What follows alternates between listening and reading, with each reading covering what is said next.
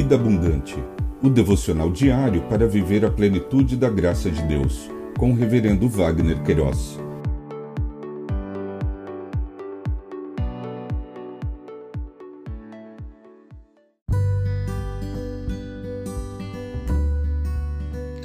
Olá! É um privilégio compartilhar a palavra de Deus. O nosso tema hoje é Jacó, os seus casamentos. Em Gênesis capítulo 29, versos 28 a 30, lemos: Jacó fez o que Labão pediu e completou a semana de festa da primogênita. Depois, Labão lhe deu por mulher a sua filha Raquel Labão tinha dado a sua serva Bila para que fosse serva de Raquel, sua filha, e Jacó teve relações também com Raquel. Ele amava Raquel mais do que amava Lia e continuou trabalhando para Labão durante mais sete anos. O autor do Pentateuco, nesta porção de texto, registrou esse episódio da vida de Jacó quando recebeu por esposa as duas filhas de Labão, seu tio, Lia e Raquel.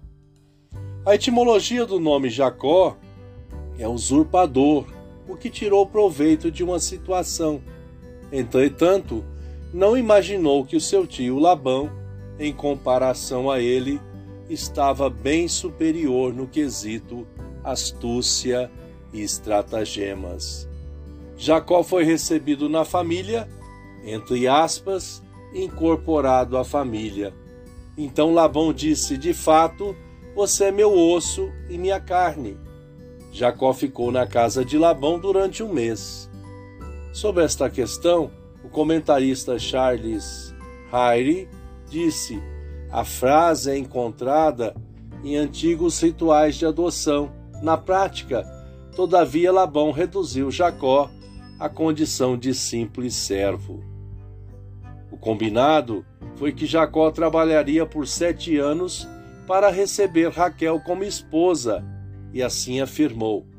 Assim, por amor a Raquel, Jacó, Jacó trabalhou sete anos, e estes anos lhe pareceram como poucos dias pelo muito que a amava. No entanto, após a noite de núpcias, Jacó percebeu que havia recebido Lia e não Raquel, conforme estava acordado. E Labão justificou. Respondeu: Em nossa terra não se costuma dar em casamento a mais nova antes da primogênita. Complete a semana de festa de casamento da primogênita, depois daremos a você também a outra, pelo trabalho de mais sete anos que você ainda me servirá. Pensamento para o dia Obrigado, Jesus, porque as suas bênçãos perpassam a sabedoria e estratégias humanas. Deus te abençoe.